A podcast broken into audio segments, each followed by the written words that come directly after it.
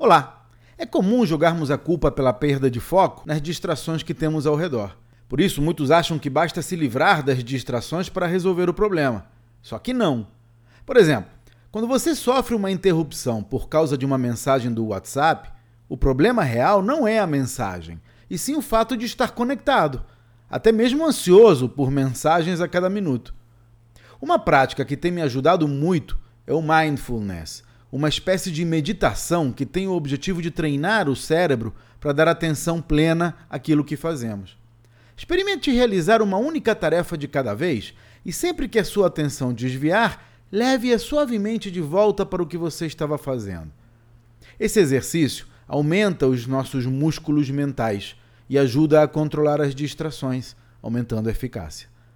Para mais dicas sobre negócios, inscreva-se no meu site claudionazajon.com.br. Até a próxima!